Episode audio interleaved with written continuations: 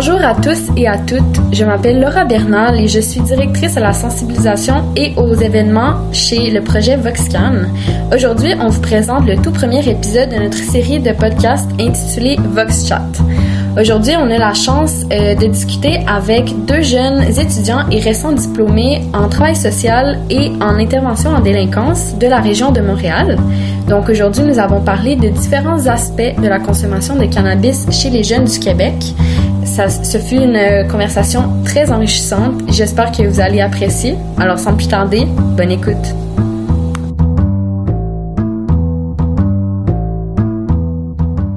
Bonjour à tous. Euh, le projet VoxCam est une plateforme bilingue d'éducation sur le cannabis pour et par les jeunes du Québec, affiliée au groupe de recherche et d'intervention psychosociale, aussi connu sous le nom du GRIP. Grâce à une subvention sur deux ans octroyée par la Direction régionale de la santé publique de Montréal, nous avons mis sur pied une série d'ateliers de table ronde de discussion et de formation dans les établissements d'éducation postsecondaire de la ville de Montréal. Le but est de recueillir les témoignages, les perspectives et les questions que les jeunes Québécois et Québécoises se posent par rapport à la consommation de cannabis, pour ensuite les transmettre aux professionnels de l'éducation de ces mêmes établissements qui côtoient, appuient et éduquent ces jeunes à travers différentes étapes clés de leur développement personnel. À la suite de la légalisation du cannabis au Canada et au Québec, beaucoup de jeunes euh, et d'adultes se sont, se sont sentis délaissés en termes d'information et de stratégies éducatives concrètes par rapport au cannabis. Une substance non pas inconnue, mais qui causait encore beaucoup de questionnements malgré son entrée sur les tablettes des points de vente légaux à travers le pays.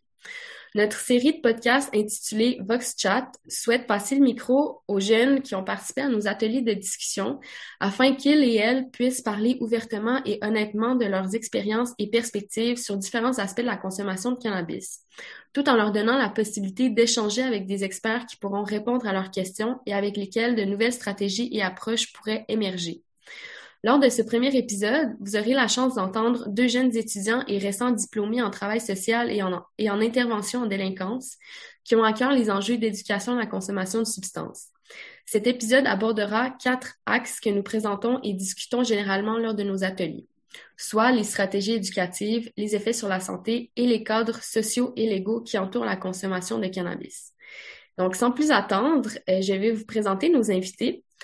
Euh, donc, nous avons Jacob Cahouette parmi nous, technicien en travail social à Radar au, vieux, Cégep du Vieux-Montréal, et Cécilia Pilon, étudiante en technique d'intervention et en délinquance euh, du Cégep UNSIC. Donc, euh, bienvenue à nos deux invités. pour commencer, j'aimerais bien que vous nous parliez un peu de votre parcours scolaire et professionnel. Donc, Jacob et Cécilia, qu'est-ce qui vous a amené à étudier en travail social et en intervention en délinquance? Ben, bonjour, merci beaucoup de nous avoir accueillis pour ce podcast. On est plus que heureux de, faire partie de ce projet-là. Euh, de mon côté, moi, ce qui m'a amené à étudier en travail social, bon, ben, c'était mon intérêt pour la psychologie, puis en même temps, euh, le fait que je voulais être le plus proche possible du terrain, puis avec les étudiants, avec euh, avec les populations ciblées, peu importe par, euh, par n'importe quel euh, endroit où est-ce que je pourrais travailler dans le fond, mais moi j'aimais beaucoup la population étudiante. Euh, et aussi mes expériences de vie euh, qui ont fait en sorte que j'ai reçu de l'aide et que je voulais pouvoir redonner cette aide-là un petit peu au cours de, de ma vie. merci beaucoup de m'accueillir également. Euh, moi, ce qui m'a amené en intervention en délinquance, en fait, j'ai commencé mon parcours au cégep en technique policière. Puis j'ai remarqué que le côté euh, application de la loi m'intéressait beaucoup moins, mais le côté relation d'aide euh, avec le criminel était quelque chose qui me passionnait énormément. ce qui m'a amené en intervention en délinquance parce que c'est un beau mélange de la relation d'aide, mais de pouvoir quand même être terrain avec le côté criminologie et psychologie qu'on amène à la relation d'aide. Donc, euh, c'est ça qui m'a amené à étudier en TID. Merci Jacob et Cécilia, euh, c'est super intéressant. Euh, ma deuxième question là, ça serait un peu de, parler aussi de vos expériences autant scolaires que professionnelles. Donc Cécilia, je sais que toi en ce moment tu es à ton dernier stage en technique d'intervention en délinquance au centre de jeunesse de Valleyfield. Est-ce que tu peux nous parler un peu de c'est quoi jusqu'à présent cette expérience là puis euh, aussi, si tu peux nous parler de euh, ton intérêt pour euh, l'éducation, bon, les discussions à propos de la consommation de cannabis? Ben, c'est drôle que tu me parles de ça la semaine dernière. Dans le fond, moi, j'ai une jeune de suivi. Puis la semaine passée, je l'ai rencontrée par rapport à sa consommation. Puis on a utilisé les, les fiches de consommation grippe pour voir avec elle c'était quoi les, la consommation, que c'était quoi les effets qu'elle allait chercher par la consommation, puis pour essayer de diminuer. Dans le fond, moi, je travaille beaucoup en réduction des méfaits, beaucoup plus qu'en abstinence, parce que c'est pas réaliste de demander à une jeune qui consomme cannabis, euh, hashish, cocaïne, de complètement stopper sa consommation parce qu'elle est enfant de jeunesse. Donc moi, je vais essayer d'aller réduire sa consommation, puis de faire en sorte que quand elle consomme, elle consomme de façon sécuritaire. Fait qu'on utilise beaucoup, on est beaucoup là-dedans. Il y a, tous nos jeunes ont consommé ou consomment encore. C'est une réalité qui est, qui est frappante, là. Sur 13 jeunes, j'en ai 13 qui ont, qui ont consommé beaucoup plus que juste du cannabis, ça parlait juste à l'héroïne. Mais on essaie de travailler, c'est ça, beaucoup avec eux pour diminuer leur consommation. Puis si jamais, quand il va avoir du temps, ben, ils vont sortir puis qu'ils veulent continuer à consommer, ben, c'est quoi les points qu'ils devraient garder pour être sûr que si tu consommes, ben, c'est pas de la scrap. Ouais, c'est vraiment intéressant. Puis en plus que, que vous utilisiez les ressources du GRIP, euh, ben merci euh, pour euh, ce témoignage. Puis de ton côté, Jacob, euh, toi, tu travailles comme technicien en travail social au Cégep du Vieux-Montréal. Est-ce que tu peux nous parler un peu de ça aussi? Bien sûr. nous autres aussi, on est en fait en partenariat vraiment serré, le côté réduction des méfaits avec le GRIP. Donc, tout ce qui se fait de réduction des méfaits, ça va être la même chose, la même genre d'approche que au grip. Euh, moi, de mon côté, euh, ça fait quand même un petit bout que je suis à Radar. Euh, j'ai, fait mes deux stages, donc à deux jours semaine et quatre jours semaine à Radar à partir de, de août 2019. Donc, c'est sûr que mon travail a beaucoup évolué depuis. j'ai beaucoup plus de tâches de, gestion et tout ça, puis d'intervention concrète, sauf que le, le lien que j'ai toujours gardé dans le fond avec l'éducation à propos du cannabis, c'est que à Radar, on a un volet qui, s'appelle vraiment réduction des méfaits, où est-ce que on fait des activités euh, en présentiel, on faisait des kiosques, euh, il y avait évidemment les activités de partenariat avec Voxcan, euh, tout ce qui était par rapport à la, la promotion de, de, dans le fond, si tu choisis de consommer, choisis de t'informer, donc tout c'était de parler des, des différentes drogues et d'informer sur les, les, effets, etc. Puis euh, aussi, euh, c'était, tu sais, je dire, on a aussi des, des, suivis des fois en individuel avec des étudiants où est-ce que euh, ils nous demandent de leur aider un petit peu à gérer leur consommation. Euh, c'est, ça peut être cannabis comme que ça peut être alcool ou autre drogue, mais euh, c'est comme ça qu'on a vraiment un, un, un lien fort avec tout ce qui est réduction des méfaits. C'est génial, merci Jacob. Donc là, on a beaucoup mentionné réduction des méfaits, euh, des approches qu'autant euh, que nous aussi chez Voxcan on, euh, on travaille. Donc peut-être pour les gens qui nous écoutent qui seraient pas familiers avec le concept de réduction des méfaits, est-ce que j'en aurais peut-être un de vous qui voudrait essayer d'expliquer en gros qu'est-ce que ça signifie une approche en réduction des méfaits quand on le compare avec une approche basée sur l'abstinence? Oui, ben je peux, me lancer. Euh, dans le fond, euh, la réduction des méfaits, ça le dit beaucoup dans le nom. Euh, donc, on mise sur le fait que le but de, de, de l'approche, pardonnez-moi, c'est de réduire les méfaits dans la vie du consommateur sans nécessairement viser l'abstinence. Donc, c'est basé sur le, le, pragmatisme et l'humanisme. Donc, le pragmatisme est de, de dire que dans le fond, les substances de, que les gens, les gens vont toujours consommer, ont toujours consommé, puis que ça changera pas. Euh, donc, faut, faut trouver une façon de, de travailler avec en ce sens-là, dans le sens que ça va toujours exister. Puis l'humanisme, dans le fond, de baser cette, euh, cette approche-là sur la personne qui euh, soit qui demande de l'aide ou qui euh, la personne aidée qu'on appelle. Donc, euh, basé sur ses objectifs, euh, ce qu'elle souhaite changer dans sa, dans sa vie ou les impacts que la consommation ont, euh, a dans sa vie. Donc, euh, c'est basé là-dessus et c'est basé sur un esprit de non-jugement aussi et d'accueillir dans, dans peu importe l'objectif que la personne souhaite atteindre. Super, c'était vraiment une très belle définition et explication, merci.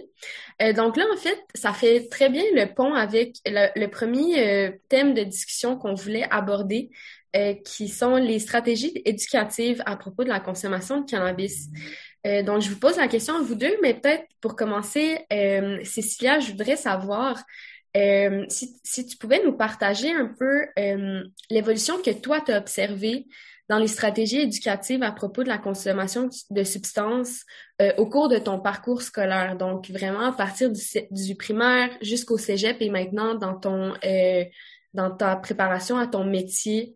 Euh, est-ce que tu as observé, est-ce que pour toi, ça a tout le temps été présent, une approche en réduction des méfaits ou ça a changé au cours de ta vie? Euh, dans le fond, moi, j'ai une mère qui est quand même très stricte. Donc, au primaire, c'était vraiment... Puis c'était l'approche qui était qui était donnée quand, de, mettons, moi, j'étais au primaire de 2005 à 2012. Ben, la consommation, on, on voyait ça, puis c'était mauvais. C'était tout le temps basé sur quelque chose qui était pas bon, consommation de cannabis, de cigarettes, d'alcool. Euh, peut-être l'alcool un petit peu moins parce que c'était quand même plus légal, mais le cannabis, ça a tout le temps été en, en abstinence. C'est quelque chose qu'il fallait pas toucher. Au secondaire, même chose. C'est, maintenant, quand on nous prépare vraiment pour le bal des finissants, c'était quelque chose qu'il fallait pas, euh, c'était quelque chose qu'il fallait, fallait le plus possible se tenir loin de. Le petit groupe Anaton, si je peux dire, de stoner à l'école, les profs, ils les regardaient vraiment mal. Fait que moi, ça a tout le temps été beaucoup de l'abstinence. Quand je suis rentrée en technique policière, c'était l'abstinence aussi. Il explique, il explique que malgré la, euh, ben, malgré la légalité, parce que le, le côté légal, le, le cannabis est devenu légal pendant que j'étais en policière. Puis c'était quand même, c'est quand même illégal pour les policiers. Ils ont quand même, s'ils veulent consommer, c'est un mois de congé après parce que des tests de drogue, ils se font quand même. Jusqu'à ce que j'arrive en, euh, en intervention en délinquance, moi, tout autour de moi, l'éducation, malgré que c'est devenu légal parce que j'étais en policière, ça a tout le temps été euh, une éducation au niveau de l'abstinence. Après ça, moi, je me suis éduquée. J'ai, j'en ai appris plus sur la réduction des méfaits, malgré qu'autour de moi, c'était quand même d'abstinence. Puis rendu en intervention en délinquance, ben là, veux, veux pas, c'est dans un monde qui est très consommateur. On a des clientèles qui sont qui sont poquées par la vie. Euh, ils ont beaucoup, ils ont un, gros sac à dos. Souvent, les parents vont consommer bien pire que du cannabis. Euh, puis pour eux, maintenant que c'est légal, ben pour eux, c'est moins pire pour les jeunes, pour les parents. Donc, euh, oui, il y a eu un changement quand je suis arrivée en intervention en délinquance, puis euh, maintenant, en centre jeunesse, là, on est quand même en réduction des méfaits. Merci beaucoup. Puis pour toi, Jacob, est-ce que tu as euh, vécu un parcours similaire en termes de stratégie éducative sur la consommation de substances et de cannabis? Ou est-ce que euh, tu as eu des approches en réduction des méfaits plus jeunes? Euh, ben dans le fond, euh, moi et CCA, on a quand même un parcours assez similaire, euh, primaire, secondaire. Euh, on, je veux dire, euh, au primaire, je pense que j'en ai jamais entendu parler de tout ce qui était drogue, etc. Mais ça a vraiment été au secondaire, là, où est-ce que, oh, je veux dire, on a vraiment été élevé dans un esprit d'abolition, de, de, dans le fond, la drogue était diabolisée, n'importe quelle drogue, puis le cannabis, c'était au même niveau que que l'héroïne puis que donc c'était vraiment basé sur la peur puis basé sur le fait que bon si tu commences à fumer ben euh, tu vas arriver à finalement à faire d'autres drogues parce que ça sera plus assez puis euh, tu sais donc tout, beaucoup beaucoup de mythes puis beaucoup de de, peur etc on avait des, des, des chiens qui venaient renifler euh, à toutes les quelques semaines là nos casiers dans nos classes. Ils nous, ils nous reniflaient nous aussi pour voir euh, euh, si on avait de la drogue, peu importe laquelle. Donc, ça a vraiment été euh, mis sur le même niveau que toutes les autres drogues. Et euh, c'est aussi beaucoup rendu au cégep, moi, où est-ce que, quand j'ai commencé ma technique en français, ça, où est-ce que j'ai vraiment fait comme, waouh, ça fait une grosse différence là, entre ce que j'ai appris puis ce que ce à, ce à quoi je, je veux m'attacher, dans le fond, qui est plus réduction des effets, ce qui fit avec moi. Euh, mais c'est vraiment là où est-ce que j'ai vu autre chose, puis que j'ai vu que, bon, c'était pas diabolique tout ça, là, puis qu'il y avait des, des bienfaits, effectivement, mais que euh, ça devait... Euh, comment je peux dire? Ça devait être régularisé, si je peux dire, parce que au début, euh, moi aussi, là, quand j'ai commencé le cégep, même en travail social, c'était pas c'était pas légal encore, puis ça l'a changé après un an. Donc ça a soulevé beaucoup, beaucoup de débats, mais euh, j'ai vu vraiment la différence du avant et après, puis euh, la différence du secondaire versus le cégep, où est-ce qu'on a plus la chance d'avoir notre propre mouvement de pensée aussi. Là. C'est vraiment intéressant. Puis là, euh, j'aimerais amener une petite modification à la prochaine question que je voulais vous poser. Euh, mhm. en fait, je voulais savoir, bon, Jacob, tu viens de mentionner que toi, tu as vu une, un changement euh, par rapport à, à ce qu'on disait sur le cannabis à la suite de la légalisation. Mais en fait, est-ce que, selon ce que vous venez de me partager, euh, j'ai un parcours assez similaire au vôtre aussi. Puis en fait, je me demandais, est-ce que vous sentez qu'on ne prépare pas assez les jeunes à leur entrée au cégep, euh, que ça soit de, de votre expérience personnelle à vous, mais aussi avec les jeunes que vous côtoyez, que ce soit au centre jeunesse ou euh, à Radar. Est-ce que c'est un desservice qu'on fait aux jeunes de ne pas les préparer suffisamment en leur, donnant, en leur donnant de la bonne information? Et là, une fois qu'ils arrivent au cégep, euh, c'est un peu... Euh, finalement, on les encourage à faire des, des essais et des erreurs à leur risque. Euh, ben... dans le fond. Vas-y. Vas-y, Jacob. OK, ben dans le fond, de mon côté, je veux dire, euh, je trouve que effectivement qu'on devrait peut-être être plus euh, plus pragmatique au secondaire, puis euh, se rendre compte que parfois de, d'élever les jeunes dans la peur, dans la révolution, etc., ça donne l'effet contraire. ça donne l'effet de rébellion. Euh, puis de vouloir essayer des choses qui sont illégales, euh, etc. Même bon, euh, même si le cannabis est légal maintenant, ça reste que c'est quelque chose de tabou. Donc euh, Mais c'est quand même pas légal au secondaire, tu sais. Pour eux, c'est quand même quelque chose qui est illégal parce que techniquement c'est 21. Ben effectivement, effectivement, puis même au cégep, c'est techniquement, il faut que tu aies 21 ans, donc tu pourrais faire finir ton cégep puis quand même pas avoir 21 ans comme moi. Fait que, dans le sens que c'est sûr que je pense que d'être pragmatique dans les approches, ça serait plus que pertinent, plus que, que nécessaire. Il faut être réaliste dans ce qu'on apprend aux jeunes, parce qu'après ça, ils, peuvent douter de tout ce que tout ce qu'on leur apprend, dans le sens s'ils se rendent compte par eux-mêmes que, mon Dieu, c'est pas si diabolique que ça, mais ils vont faire, ben là, tout ce qu'on m'a appris, c'est un peu, c'est un peu désuet, tu sais, il faut que je fasse ma propre tête, tu sais, on, on montre pas aux jeunes à faire leur propre euh, opinion par rapport à ces sujets-là. Puis pour toi, Cécilia, est-ce que euh, tu as vu un, changement dans euh, l'éducation par rapport au cannabis après la légalisation? Et est-ce que toi aussi, tu penses que on prépare pas assez les jeunes à leur arrivée au cégep, puis même dans, dans la vie adulte? Ben là, moi, si, si je prends l'exemple des filles en centre jeunesse, euh, c'est triste à dire, mais j'en ai j'en ai pas qui vont au cégep. Donc euh, ça, je peux pas me baser vraiment là-dessus. J'en ai une qui a fait une semaine qui a arrêté.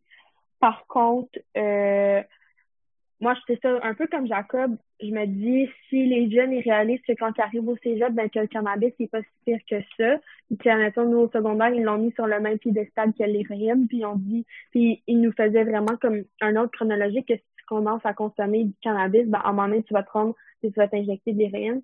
Je me dis, si les jeunes réalisent que ce qu'on a appris au secondaire, que le cannabis, ben, c'est pas si pire que ça, est-ce qu'ils vont être portés à essayer quelque chose qui est, plus intense pour dire, ben, si si le cannabis c'est sûr que ça, la MDMA puis l'ecstasy puis toute, toute une tralée d'amphétamine, ça doit pas être, est-ce qu'ils ont exagéré là-dessus aussi? Moi, je pense qu'on devrait donner les règles. C'est sûr que, tu sais, dans tout, il y a des bons côtés. moi, je pense que c'est ça, c'est vraiment se baser comme sur grippe. Tu choisis de consommer, tu choisis de t'informer. Puis après ça, tu dis, tu sais, le cannabis, il y a des bons côtés, mais il y a des mauvais côtés aussi. Puis il faut que tu sois capable de, de faire la part des choses si t'es quelqu'un que dans ta famille, euh, tu as tendance à avoir euh, un trouble de il y a des troubles de consommation, il y a des troubles de des troubles de santé mentale, faut quand même que tu sensibilises à ce sujet-là, mais de le banal de le c'est dans les deux extrêmes, c'est pas de, de, de mettre zéro à l'abstinence, mais c'est pas de banaliser la consommation non plus.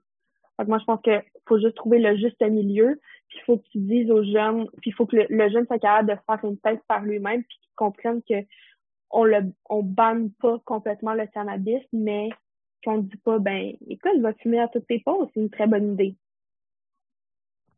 Ouais, je comprends. Puis, dans, dans le fond, c'est ça, euh, un point que les deux vous avez touché, c'est par rapport à la confiance des jeunes autant envers l'information qu'on essaie de, leur amener, mais aussi envers les adultes ou les personnes qui sont en position de leur donner cette information-là. Après un certain moment, comme vous dites, si on n'est pas honnête, si on n'est pas franc dans la conversation, ben la confiance va s'effriter, puis peut-être qu'à un moment donné, les jeunes, certains jeunes voudront juste plus rien entendre euh, de la part des éducateurs, des professionnels de l'éducation, des intervenants comme vous. Euh, puis là, en fait, euh, je voulais vous demander aussi, euh, parce que vous êtes deux jeunes qui travaillez euh, en travail social, en relation d'aide, est-ce que euh, vous sentez que parce que vous êtes peut-être plus jeunes, les jeunes avec qui vous interagissez ont, sont capables de s'ouvrir plus facilement à vous? Est-ce qu'il y a une, une, relation de confiance que peut-être vos collègues plus vieux ont pas? Euh, ben, de mon côté, je crois que oui, dans le sens que, tu sais, Radar, c'est comme un petit organisme communautaire à l'intérieur des services aux étudiants. Sauf que c'est pas quelque chose qui existe dans d'autres cégeps nécessairement.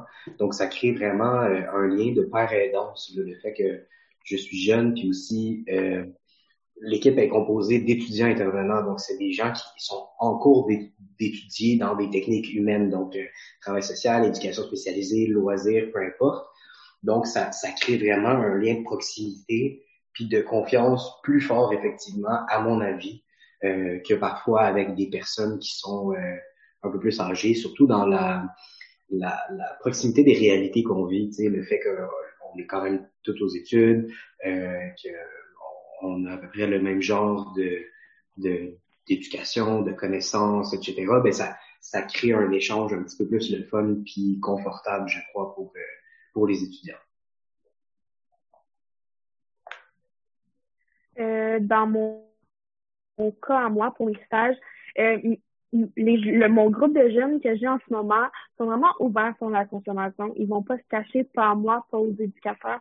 C'est, mettons, moi, ma de suivi, elle va revenir de l'école, puis, oh, c'est ça, faut que je te dise quoi, oui, qu'est-ce que j'ai consommé aujourd'hui. Ah, OK. Puis après ça, c'est d'aller voir, OK, pour quelle raison tu as consommé, mais les jeunes sont ouverts. Puis que, que ça soit à moi, que ça soit euh, à notre éducateur qui a comme 53 ans, il les on voit, moi, ils vont me voir peut-être plus comme une sœur, plus qu'un parent parce que je suis quand même jeune. Puis la plupart du temps, eh ben, ils vont, ils vont, c'est que ça donne, ils vont dater des personnes qui sont plus vieilles que moi. Mais le, la personne qui est adulte parce qu'il y a aussi, ils ont aussi tous pas mal des, des troubles de personnalité limite. Je pense que la consommation, c'est une façon d'avoir de, de l'attention. Les jeunes sont, sont vraiment très ouverts, puis non, ils se cachent pas, puis ça n'amène pas un lien de confiance supplémentaire dans mon cas. Là.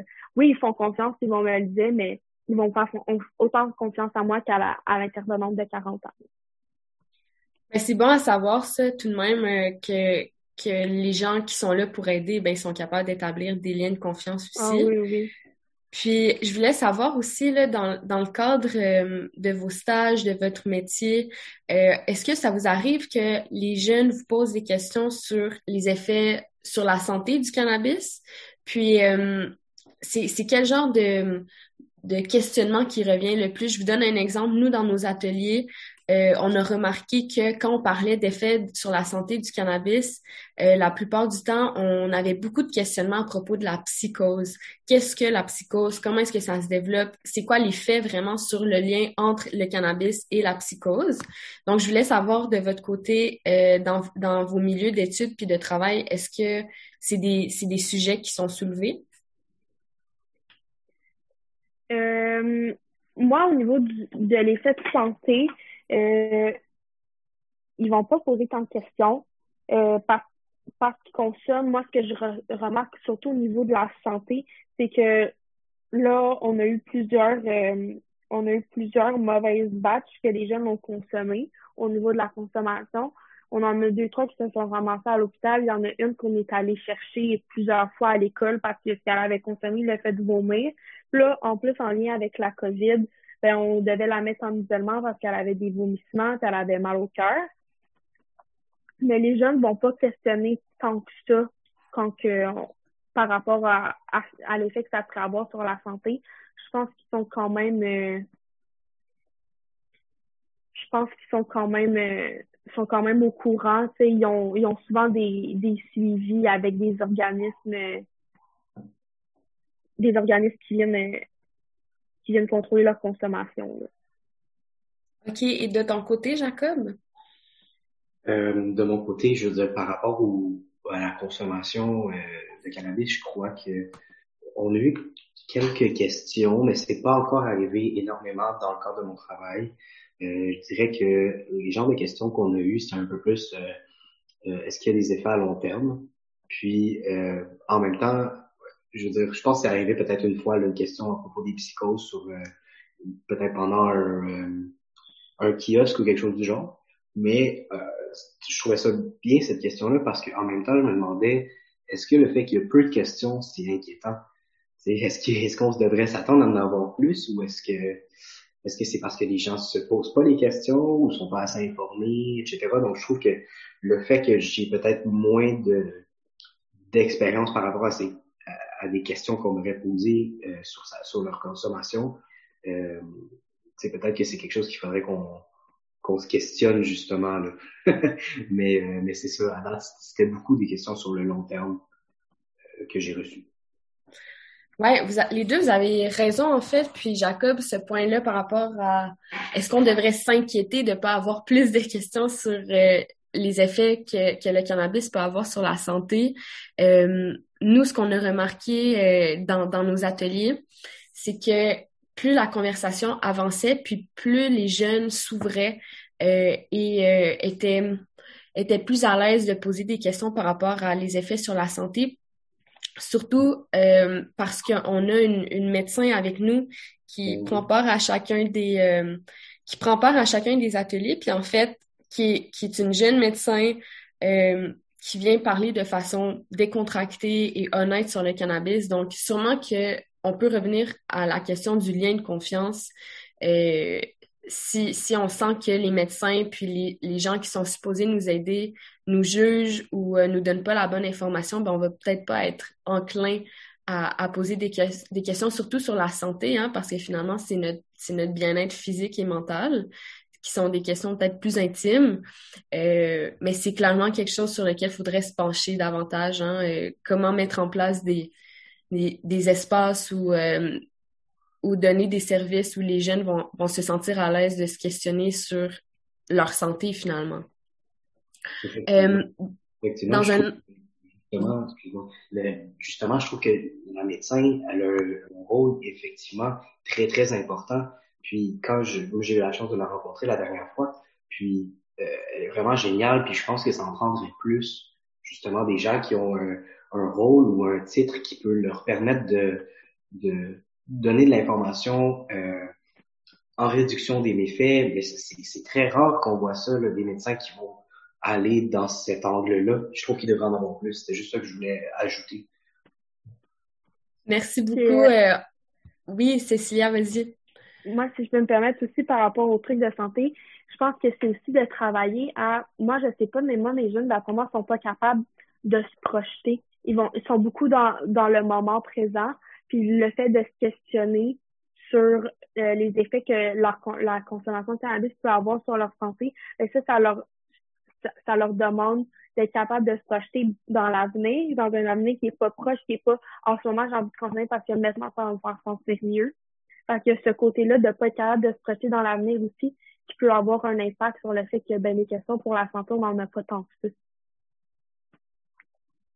Hum, ouais, ça, c'est une perspective aussi qui qui est super pertinente. Puis en fait, ça me fait penser que euh, plus généralement, tu sais, la santé, comment est-ce qu'on la comprend? Est-ce que c'est c'est, c'est juste des maladies? C'est juste un, un état d'esprit? Euh, finalement, c'est autant, les jeunes qui sont en centre jeunesse que tu côtoies, Cécilia, que nous tous, je pense qu'on bénéficierait d'être plus connectés, d'être plus sensibles à comment est-ce qu'on se sent, autant physiquement que mentalement. Puis ça, ça nous aiderait peut-être collectivement aussi à, nous questionner, puis à vouloir, comme tu dis, Jacob, à vouloir que plus de médecins euh, sortent, si on veut, de leur, de leur bureau, puis aillent se, aille côtoyer des jeunes qui ont, qui ont des questions puis que leur expertise pourrait euh, être pertinente puis euh, pourrait aider euh, tant des individus que des groupes de jeunes. Mais mm-hmm. merci beaucoup sur, par rapport à, vos réponses. Puis je voulais aussi, Cécilia, ce que tu disais par rapport à, à l'incapacité de, de, certains de tes jeunes de se projeter dans l'avenir.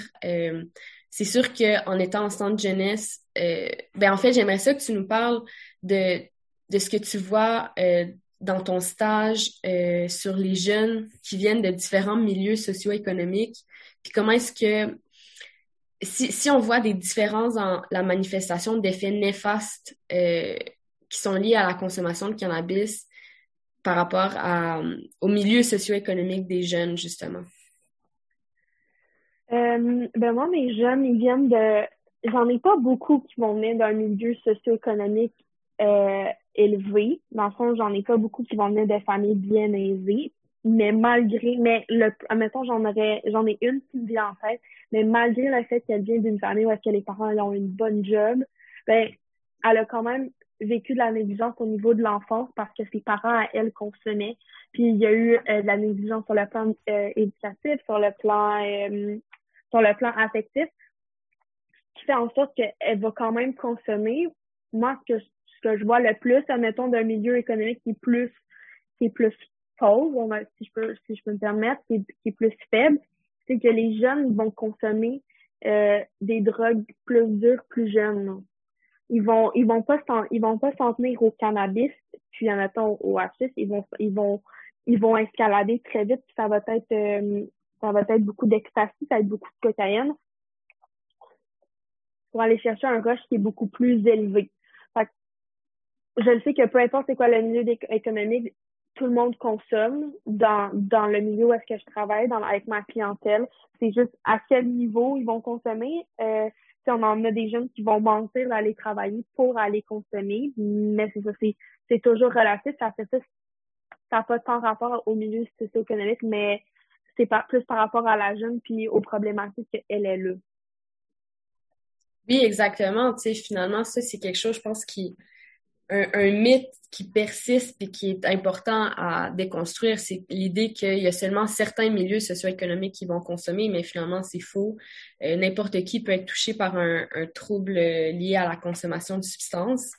Euh, mais comme tu dis, donc, dans, dans ton cas, ce que tu observes, c'est l'intensité euh, peut varier dépendamment du milieu socio-économique. Et toi, de ton côté, Jacob, est-ce que est-ce que tu observes des différences dans le cadre de, de ton travail selon euh, le milieu socio-économique des jeunes puis leur consommation?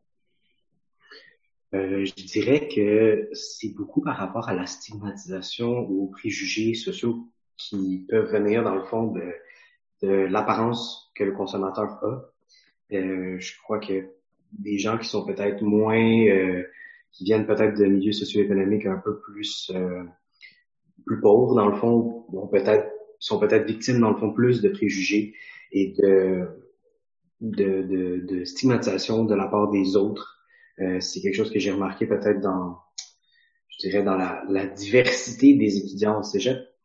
Euh, aussi, euh, je crois que des fois, ben, c'est beaucoup des, des, théories, mais je dirais que je remarque que des fois, c'est peut-être plus difficile de gérer ses problèmes autrement quand c'est quelque chose qui a été souvent là, dans la vie, mettons que les parents euh, sont consommateurs de cannabis, euh, mettons que la personne a commencé plus tôt, euh, que qu'elle a moins de ressources, etc. Mais le cannabis peut devenir une façon de gérer ses problèmes, euh, peut-être plus rapidement que de personnes de, de, de milieux socio-économiques un peu plus euh, aisés. Sinon, il y a, évidemment, je dirais que la majorité vient des enjeux financiers euh, du fait que la consommation prend beaucoup, beaucoup de leur argent, alors que des personnes qui ont plus d'argent, ben, c'est comme si ça paraissait moins. Donc là aussi vient la stigmatisation, les préjugés euh, du fait que bon, c'est, une personne qui a pas beaucoup d'argent, ben là, tu devrais pas tout mettre ça dans, dans, dans la drogue, alors qu'une personne qui a de l'argent, ben on s'en, fout pas mal dans le fond. Là. On s'en fout de la quantité d'argent qu'ils vont mettre dans la drogue. Donc euh, c'est, beaucoup dans ces dans ces, ces angles-là. Sinon, il y a peut-être aussi, euh, ben, je, pense que c'est assez généralisé, mais la perte de motivation dans les études, là, euh, qui, peut arriver, je dirais, d'à peu partout, de tous les milieux. Là, vous touchez euh, des, des sujets super pertinents. J'ai une petite question peut-être, je voudrais pas dire controversée, mais peut-être plus difficile à répondre. Sentez-vous à l'aise de, répondre à votre aise, mais en fait, je voulais savoir, dans le cadre de vos études comme telles, en travail social, en intervention de délinquance, est-ce que est-ce qu'on vous enseigne des approches différentes d'intervention selon le milieu socio-économique du, du, patient ou du client? Ben, dans le fond, euh, c'est pas une intervention qui est différente. Par contre, admettons, dans nos grilles d'évaluation, euh, c'est sûr ou dans, dans ce qu'on nous apprend, un, un milieu socio-économique plus pauvre, ça va être plus un facteur de risque.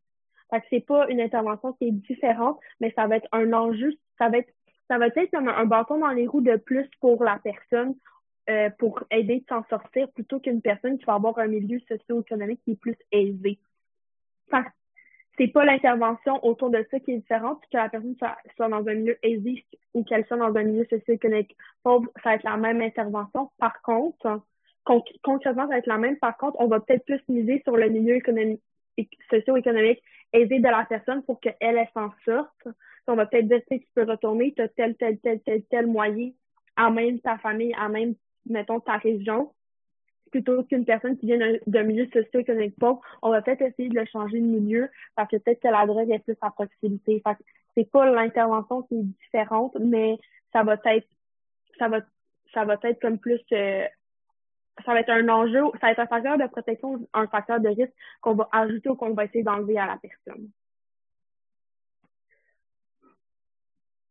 Puis je trouve que du côté, je, suis totalement d'accord avec ce que tu viens de dire, Cécilia, puis je trouve que c'est pas mal, c'est pas mal similaire, je dirais, dans, en travail social, dans le sens que c'est quelque chose qui va être considéré, pris en considération comme un des facteurs les plus, euh, les plus euh, à risque de la personne, sauf que ça va vraiment dépendre de, je dirais que ça dépend plus de l'organisme où est-ce que la personne va, euh, va aller, qui, qui va changer un petit peu l'approche qu'eux vont utiliser, mais non, il n'y a pas de grosse différence dans la façon d'intervenir avec ces personnes euh, au niveau de la consommation. Ben merci de, répondre à, ces questionnements-là qui, me sont venus là, pendant que vous discutiez. Euh, dans un autre ordre d'idée, si on, passe euh, à l'aspect du cadre légal de la consommation de cannabis, ben j'aimerais avoir vos opinions tant euh, en tant que en tant que citoyen, en tant que jeune, mais aussi en tant que, intervenant ou futur intervenant. Euh, vous, euh, comment est-ce que vous percevez le cadre légal actuel de, du cannabis au Québec? Donc, le cadre qui, qui gère la distribution puis la consommation de cannabis, les lois finalement. J'aimerais avoir vous, vos euh, perspectives, comme je vous dis, tant en tant que jeune qu'en tant que futur intervenant? Euh, moi, personnellement, je trouve qu'au niveau légal, euh, le fait d'avoir mis l'âge de consommation à 21 ans, je trouve que ça vient un petit peu comme briser le but de cette loi-là. On essaie de décriminaliser le cannabis, on essaie de, de faire en sorte de le rendre légal, mais le groupe de consommation qui est le plus le groupe de consommateurs qui est le plus touché, c'est sûr que c'est me semble que c'est 15-24 ans. Donc, en mettant le fait de, en mettant l'âge de consommation à 21 ans, ben, les personnes qui sont mineures ou qui ont, qui sont entre 15 et 20 et 21 ans, ils vont quand même aller voir le vendeur de rue, ils vont quand même aller consommer quelque chose qui vient pas de la SQDC. Donc, c'est, moi, moi, ma question, c'est plus, c'est quoi le but de mettre l'âge à 21 ans quand on essaie de tomber en réduction des méfaits, clairement parce qu'on vient légaliser une drogue? Alors que vous, vous l'entendez légal pour un groupe de, de consommateurs, mais qui va être peut-être moins porté à consommer. Donc, moi, je trouve que l'âge le fait de mettre la consommation à 21 ans, ça vient un petit peu comme bousiller le fait de, de rendre le cannabis légal parce que les personnes qui sont le plus touchées par cette loi-là, ils vont quand même retourner sur le marché noir pour en acheter. Effectivement, puis j'avais noté moi aussi justement que l'âge euh, à 21 ans, je veux dire, un avis personnel, je trouve ça ridicule parce que justement, je trouve que ça passe complètement à côté du point de la légalisation. Puis ça me donne beaucoup une impression aussi que ça a été fait pour avantager plus le gouvernement et moins pour protéger les jeunes en guillemets, puis en, en faire un produit qui était assez bon, peu coûteux pour réduire les achats sur le marché noir, ce qui était comme l'idée en arrière de la légalisation. Mais je trouve qu'il y a plusieurs aspects, dont l'âge légal à 21 ans au Québec, qui ont complètement passé à côté de ça, puis qui font en sorte que l'objectif de baisser les revenus, je dirais, mettons, du marché noir, ça fonctionne pas du tout. Là. Je veux dire, les, les actions qui ont été prises n'ont pas été à, à, dans le même sens que leur objectif, selon moi. Euh, puis ça a moins été fait pour la population, justement, que pour eux-mêmes, pour le gouvernement. Hmm, oui, et puis je sais pas si, si vous êtes d'accord, mais d'après ce que, ce que tu dis, Jacob, on pourrait peut-être percevoir une espèce de déresponsabilisation du gouvernement, euh, dans le sens qu'ils se disent on monte l'âge à 21 ans, puis on cache le problème des 15-24 ans ou des 21 ans et moins qui consomment, euh, en sachant bien que c'est des jeunes qui sont extrêmement à risque, euh, comme vous le disiez, les deux, de se retrouver sur le marché noir, puis euh, peut-être de, de, de chercher du cannabis, puis finalement se retrouver à consommer d'autres types de substances. On l'a vu euh, en septembre, deux jeunes de la région de, de Montréal qui ont fait des surdoses. dans l'un des cas, je crois que son nom c'était Frédéric, un jeune de 19 ans qui euh, ne pouvait plus s'acheter du cannabis légal à la SQDC quand la loi a été changée, s'est retourné vers le marché noir et euh, en fait, lui, il recherchait du cannabis pour euh, contrôler son anxiété, pour mieux dormir. Et finalement, il, a fait une surdose euh, avec une autre substance qui lui avait été vendue. Donc oui, je suis, d'accord avec les, deux les points que vous avez soulevés les deux. Puis dans ce même dans cette même lignée-là, dans le cadre de vos de vos études puis de votre travail, est-ce que vous sentez que le cadre légal euh, autour du cannabis est bien compris par les jeunes avec qui vous travaillez? Ou est-ce qu'il existe encore des, lacunes euh, par rapport aux, euh, aux, connaissances puis aux informations qui sont données? Ben, c'est drôle que tu m'en parles. C'est ça, moi, la semaine passée, ce qui m'a amené à parler des faits avec ma jeune de Sylvie, on est en train de souper, puis elle me demande, elle dit, elle dit, je me posais la question, elle dit, tu sais, parce qu'on parlait de, de consommation, de consommation d'alcool, de cannabis, puis elle me dit, tu sais, pourquoi que l'alcool puis, euh, puis le cannabis, c'est 18 ans puis 21 ans, puis le chocolat qui peut être considéré comme une substance qui est addictive, ben ça, c'est légal. Pourquoi que ça, il n'y a pas d'âge pour consommer du chocolat ou de la caféine? Puis on est venu en parler, puis on est allé voir les effets néfastes de, de l'alcool puis du cannabis, qu'est-ce qui pouvait, qu'est-ce que ça pouvait engendrer de, de consommer que ce qui n'est pas amené par, mettons, le chocolat.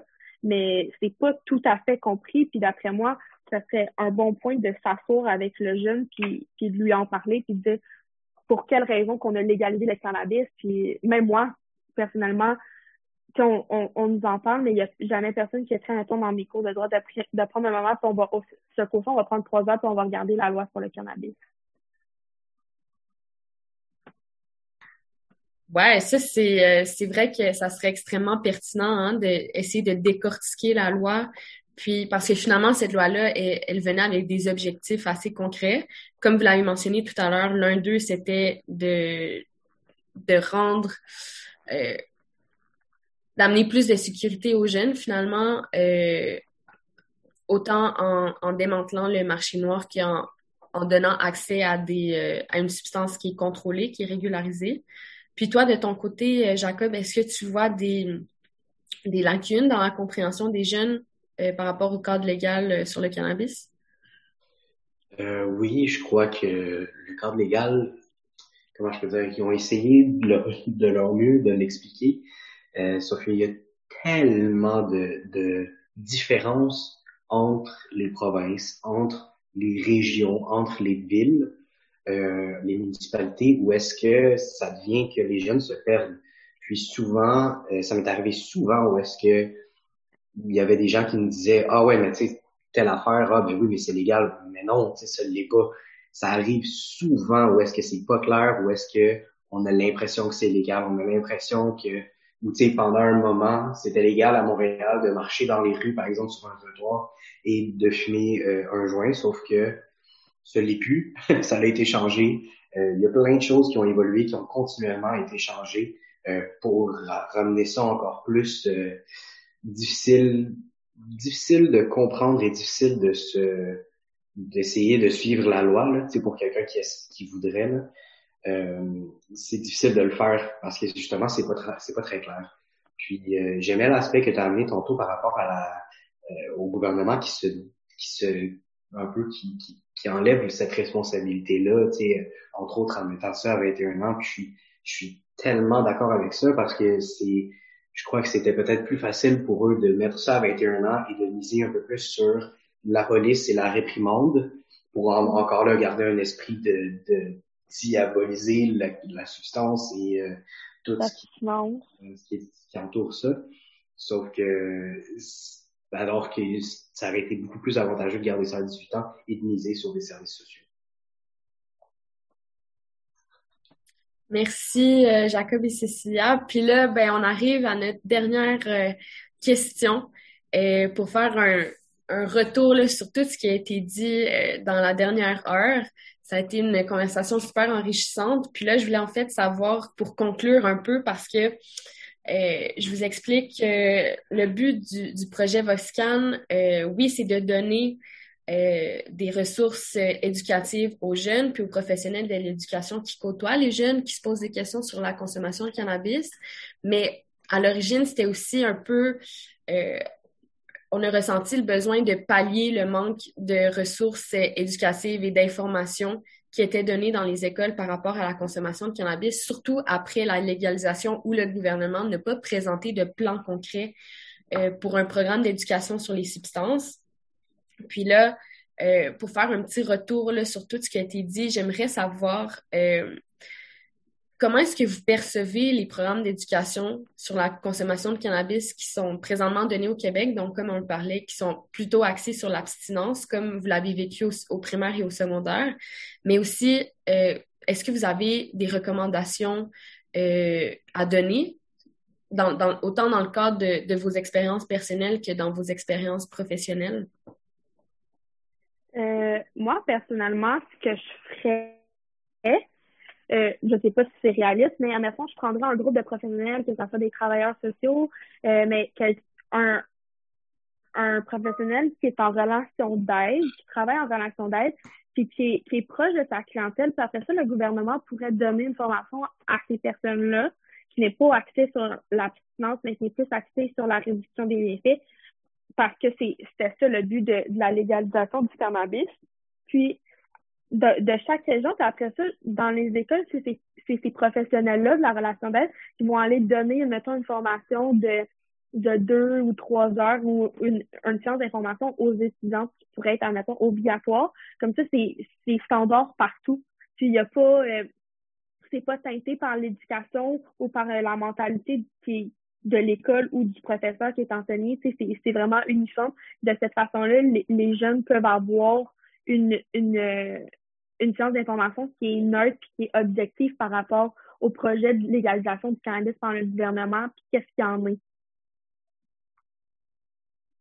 Oui, je suis, je suis vraiment totalement d'accord. Euh, je trouve aussi que les, les, programmes présentement qui existent ou la façon qu'on en parle, c'est pas, euh, selon moi, c'est pas efficace dans le sens où est-ce que justement ça amène du rébellion puis euh, un, un, vouloir d'être euh, à l'inverse de ce qui euh, ce qui est correct ou accepté ou euh, légal, etc. Mais effectivement, je suis d'avis de la même chose que Cécilia, de trouver une façon, dans le fond, qui permettrait aux jeunes de leur de leur donner de l'information juste et aussi en réduction des méfaits et qui serait aussi qui leur permettrait de se faire une propre, leur propre tête par rapport à ça. Par exemple, justement, l'idée d'amener quelqu'un comme une, médecin, euh, comme vous avez à Oxcam, qui est full en réduction des méfaits, puis qui connaît bien ça, puis qui est capable de l'expliquer, puis qui a un rôle euh, à jouer dans ça, ben, ça serait une super bonne idée, puis de justement euh, s'assurer que dans le fond, les écoles soient toutes, comment je peux dire, sur la même, le même ordre dans le sens qu'ils aient toutes cette, cette idée-là de réduction des méfaits mais c'est, je pense qu'il y a encore beaucoup, beaucoup de choses à, à prouver. Puis encore là, ce serait hyper tabou de parler de bienfaits du cannabis. On est tellement pas rendu là encore alors qu'on le devrait. C'est mon avis là-dessus. Je crois que c'est vraiment ça, sur ça qu'il faut aussi. Un énorme merci euh, pour toutes ces pistes de solutions, de réflexion et euh, les réponses que, vous nous avez données. Euh, je suis extrêmement contente de, de ce qu'on a pu discuter aujourd'hui. je crois que ça a été super enrichissant, puis espérons que le, le public ressorte avec des nouvelles idées, des nouvelles perspectives aussi sur les avenues et les possibilités euh, en termes d'éducation sur la consommation de cannabis et de substances. Euh, je voudrais aussi vous remercier, vous deux, parce que vous êtes nos, nos futurs intervenants et travailleurs sociaux. Euh, puis moi, je me sens beaucoup plus rassurée de savoir qu'il y a des gens qui sont empathiques et qui ont la compassion pour les autres, même si peu importe ce qu'ils consomment, ce qu'ils décident de consommer. Euh, donc, merci beaucoup à vous deux. Euh, donc, on va retrouver Cécilia et Jacob euh, dans le prochain épisode. par contre, la prochaine fois, ils vont avoir l'opportunité de s'entretenir avec Jean-Sébastien Fallu, qui est professeur à l'École d'éducation psychosociale de l'Université de Montréal pour une entrevue avec entre jeunes et experts. Donc, merci beaucoup pour votre présence aujourd'hui et à la semaine prochaine.